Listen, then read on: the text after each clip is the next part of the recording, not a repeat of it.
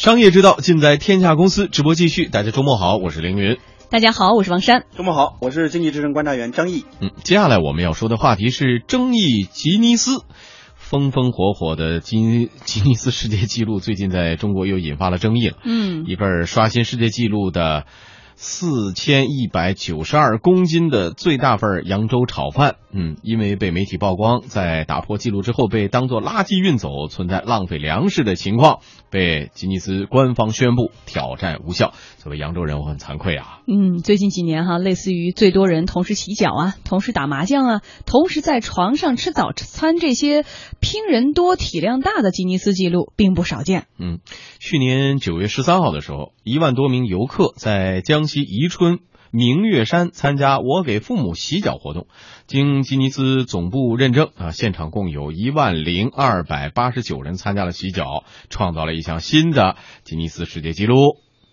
今年的六月二十号，世界最长的披萨记录在米兰世博会被刷新了，一千五百九十五米长的马特利的披萨成功的破了纪录。啊，披萨。嗯，随后呢，工作人员现场分发了食物，一千五百米长的披萨很快就给吃光了。哎，还真不错。呃，今年四月十二号的时候，河南十八地市四千六百一十三人同时包饺子，并且通过视频同步听取烹饪课。那么，英国吉尼斯世界纪录大中华区。认证官，呃，Lisa 就现场宣布说，这项挑战获得了新的吉尼斯世界纪录了。我们今天挑战记录是最大规模烹饪课多场地。那今天我们是通过十八个不同的场地而且挑战记录。今天合格的人数是在四千六百十三，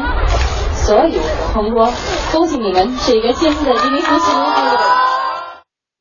啊，这个现在有很多朋友都在关注这个问题，说吉尼斯到底是以什么标准来呃颁布这个世界纪录？是真的以量来取胜吗？如果这样的话，这个意义到底在哪里？呃，张毅对对这个世界纪录感兴趣吗？呃，我之前还参与过，二零一三年的时候，当时我们在那个朝阳公园，当时伟伟呃伟伟啊，嗯，呃领着我们唱那个《爱的奉献》啊，然后现场几千人做那个爱心那个手势，也被认证为吉尼斯世界纪录。当时吧，觉得有点怪异。那你跑去干啥去了？就做手势嘛，做做手势，献献爱心嘛，献爱心嘛，那也认证。然后今年一月份，我看昆明一个地方，八百四十一个人集集体吹蜡烛，嗯，也被认定为吉尼斯世界纪录。嗯，我就觉得这个事儿好像现在目前感觉越来越走向一个极端，越来越扭曲了。嗯啊，如果说之前的话，大千世界可能有给我们很多这种奇迹、这种见证、见证奇迹这种感觉，但现在来看，感觉越来越成为一场秀，或者说。呃，没没错，也没用，也没有更多意义的这样一场秀啊。比如说八百四十一个人一块这个吹蜡烛，这有什么意义呢？嗯，我觉得应该这个，如果说关键你说吹蜡烛这个事儿啊，本身你说没有其他的意义就罢了，关键是刚才我们说到的最大份儿的扬州炒饭，这个饭后来怎么处理的？对，当做垃圾他是这样，他就本来啊，跟人家申请之前，他就说我们会最后让大家吃了，给五个单位不浪费。但最后被媒体报道说根本组织能力有问题，运力不足，就给浪费给倒掉了。只要是不健康的、有浪费的，然后道德有问题的，吉尼斯呢是不允许这个认证的。其实我特别想说的是，以前比如说玩魔方玩特别快那种，十几秒、几秒就能玩特好，挑战了一个比如说人类智力或者是手动能力的极限，对，让我们觉得哇叹为观止。这是我们心目中的吉尼斯世界纪录。也像他当初人数对五几年他成立的原因是一样的，就是要最嘛，各种最最厉害、最牛。世界纪录。但是到了今天，对，到了今天，你看很多的这些其实没有什么最，最可能就是比如说组织能力还不错。那就拼上人头花上钱，多找些人去我们的优势。目前人数最多的，对目前人数最多参与的一项活动而已。央视二套有个节目挺好，叫《挑战不可能》，它里面有，当时我看了一个节目，就是几百个人，中国的人和西班牙人一块叠那个人塔啊，大概最高时候可能世界纪录是八层还是九层，然后最后呢，第一次挑战失败了，然后第二次挑战成功了。我说类似这样的。是可以被认定为吉尼斯世界纪录，就是这样一个吉尼斯应该有一定的门槛，应该有一定的要求，而不是说只要拼人海战术，我这事儿就可以认定为吉尼斯世界纪录，那我觉得就太随意、太玩笑化了。嗯。我们来看，刚才说到了这个吉尼斯的故乡是在英国。一九五一年的时候，著名啤酒公司吉尼斯的执行董事董事他叫比佛，在打猎的时候和同伴发生了争论，说什么野鸟飞得最快呢？结果发现找不到正确的答案，由此就产生了说我编制一本记录世界之最的念头。那么，在一九五五年的时候，第一部啊吉尼斯世界纪录大全就出版了。吉尼斯世界纪录之所以受到全世界人们的追捧，是因为他倡导了挑战极限、超越自我的精神。吉尼斯世界纪录一方面鼓励个人依靠天赋、兴趣、坚持、技巧，呃，挑战个人极限。比如成龙凭借四十年如一日的搏命动作，获得了表演特技最多的演员，以及一部影片中身兼职务最多的电影人这样的称号。嗯，另外呢，像吉尼斯世界纪录还鼓励挑战团队，能够依靠团结协作纪律来挑战团。队极限，比如说中国乒乓球队就曾经获得乒乓球男子团体世界冠军次数最多的队伍啊，或乒乓球女子团体世界冠军次数最多的队。嗯，其次呢，吉尼斯世界纪录还能满足大家想做又做不到，想做又不敢做这样的一个心理，喜欢猎奇冒险的心理需求啊。就是说呢，吉尼斯纪录挑战各种离奇古怪、难以想象的记录。曾经成功挑战吉尼斯世界纪录啊，最多人同时包饺子项目的主办方也告诉我们说，吉尼斯纪录对于申请对象有一个严格的要求，挑战者必须提供充分的理由，说明参加挑战的原因是什么。目前吉尼斯认证的话，最权威的官方就是英国，它需要发起申请，然后的话就是你为什么要举办，包括整个的你的出发点这些，它需要有个很严格的审核。审核完了之后，然后会有相关的很严格的各种的评审的规则，他会提前告诉你，然后按照这个规则，他们会有一个评审。如果说有基于对使用他品牌的进行宣传，其实他也有很严格的规定，品牌信息啊，包括期限呀，包括后续的哪些是可以要取消您的资格的这些，他都有明确的规定。上一次也明确说了，就是不能够浪费嘛，合同当中也都有约定。好，广告之后我们继续来探讨。嗯，刚才我们介绍了啊，吉尼斯诞生的这个原因初衷，哎，现在还在吗？这个初心还在吗？在西方呢，我们知道吉尼斯世界纪录是作为一种叫娱乐性消遣，玩的比较有趣或者有心跳，吸引更多的眼球。从这个角度来看，说吉尼斯收纳的挑战项目是不是越来越多元化了？呃，吉尼斯这几年六十多年那种发展的话，也在经过很多这种变化。它的控股公司也发生很多这种变化。目前呢，是一个英国的娱乐公司来做这个事情。我觉得，就是目前在我们国内这种呈现的话，呃，吉尼斯世界就是给我们这种感觉，就是他已经走得太远，不知道自己当时为什么出发了。嗯，啊，他是个娱乐公司来操办这个项目，可以娱乐化。但是我觉得目前这种走向的话，已经越来越庸俗化，甚至是很多媚俗化。嗯，要坚持一个基本的一个原则，就是还是应该。更多的时候，通过这样一种记录的这种呈现的话，给予公众和给予更多的人能够有一些正能量的一种释放啊，告诉公众，比如鼓励协作啊，鼓励你去创新，鼓励你去挑战不可能，鼓励你把自身一种极极限不再作为自己发展这种局限，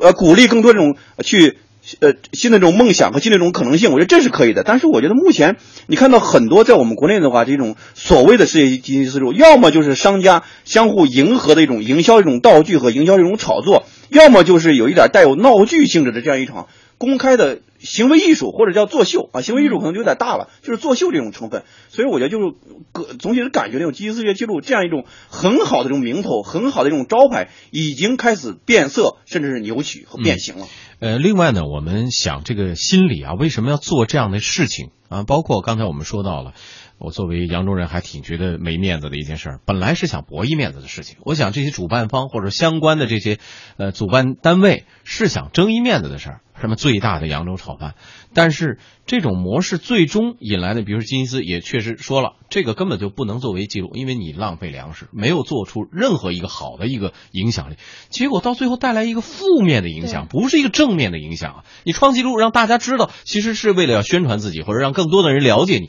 可是这样一个结果出来之后，适得其反啊！所以说，就是就我觉得，就吉尼斯世界纪录的话，对于很多商家，对于更多的公众来说，它应该是一种正向的一种传导机制，而不是一个带有负向的一种传导机制。目前，你像这个扬州炒饭这种事情的话，我觉得未来可能还会发生。那么，作为吉尼斯世界纪录这个机构和这个组织来说，就不能够为了过分的商业化、过分的娱乐化而去迎合这样一种趋势。嗯，而且有一点是，之前就做过那种最大的元宵，然后好些人一起包，包完了说要煮了吃，最后发现根本就没有那么大的锅，你就没法煮，然后拿着元宵到处。展览展览完那脏了那怎么吃啊？最后又是浪费。就往往这种所谓的最大最强这种拼人头的体力活，到最后呢就是浪费。还有一点我特别想说的是，吉尼斯当初啊只是英国就一个地方有，现在在全国全球哈有五个地方他都可以来申请。呃，北京就是其中的一站，还有东京吧，如果我没记错的话。现在北京呢就是说，如果你要正常申请，可能要两周的时间，然后你可以加急。花六千块钱给你走快速通道，商业之花。很多时候不仅是项目变味儿，可能这个组委会的初心也在有一些改变。对，没错，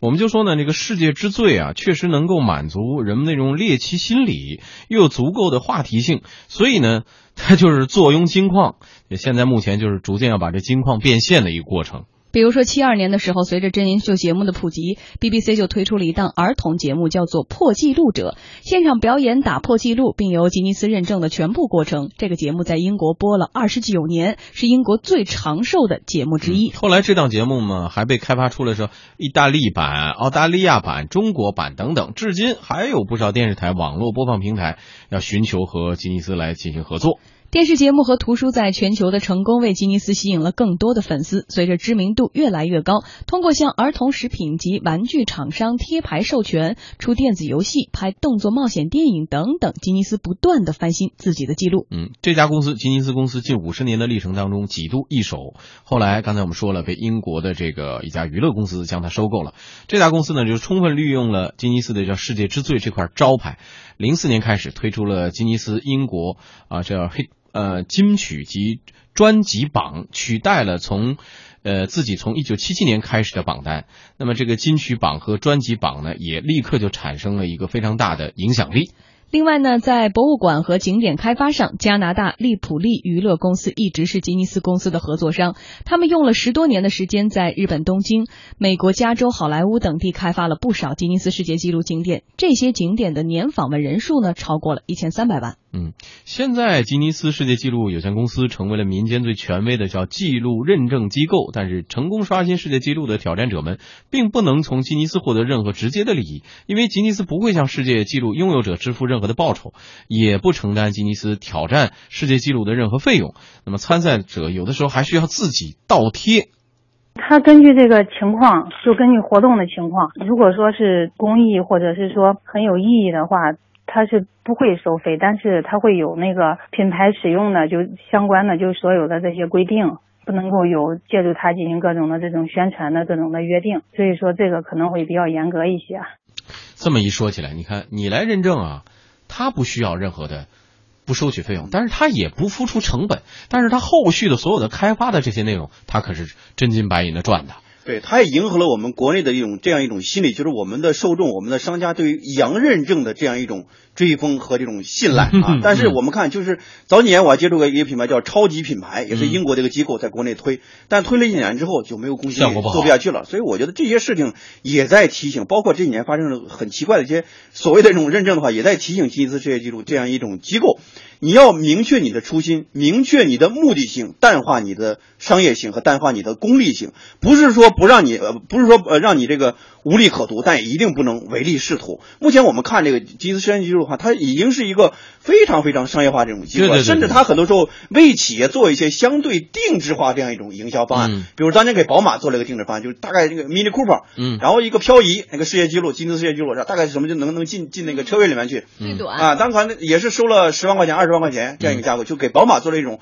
进入中国市场的一个定制的推广的营销的方案啊，甚至它会迎合你来怎么把这个事儿炒得更大，就这种方式，我觉得也无可厚非，就是把自己作为一个营销机构来做这个事情，我觉得也还可以。但是我觉得，对于它毕竟是一个相对有知名度和有认可度的这样一种评级和评测这种机构，你要明确自己这种。目的性，而不是更多这种被商业化所裹挟、被功利性的东西所裹挟。那么到最后的话，就是你逐渐的丧失掉你的公信力和你这种对于老百姓对你的这种认可度和品牌的这种信赖度。长此以往的话，我觉得也也会影响这样一种机构在国内和在其他呃世界其他国家来继续可持续发展的这样一种存在这种必要性。那么总你总是搞这个八百四十一个人吃蜡烛，然后认证的话，你这样的又有什么意义呢？嗯，包括像这种什么。就不管是炒饭还是别的什么食品，大元宵啊，做这种说最大或者最多人同时食用的，真的是没有太大的价值。我们要知道，这个世界上还有很多的人连饭都吃不饱，水都喝不上的情况之下，用这种所谓低廉，呃，我完全靠人数来凑人数完成的世界纪录，我真的觉得它是一种耻辱。而且我们已经过了那种所谓的最大最多的那种时代，我们其实应该更多的追求的是一种。最有质量、最有内涵、最有挑战性、最有不可能、最有正能量这样的一种评级和吉尼斯世界纪录。而且对于一个品牌的建立，你看六十年了，其实大家对于心目中当年那种吉尼斯一说，哇，你要是有个吉尼斯世界纪录，哇，这个人真不是一般人啊，就会有这样的看法。但是如果慢慢的到现在的孩子看到吉尼斯都是炒一个大份的炒饭，然后倒掉，很快这个品牌的信任度或者是内涵又在哪里呢？以后再想建立的话，怎么建立呢？六十年的心血就要付诸东流了。嗯，对，所以提升对他们来说。也是需要的，要提升它的这个品牌的含金量了，看来是。对，这样一个品牌不要成为一种玩笑。嗯。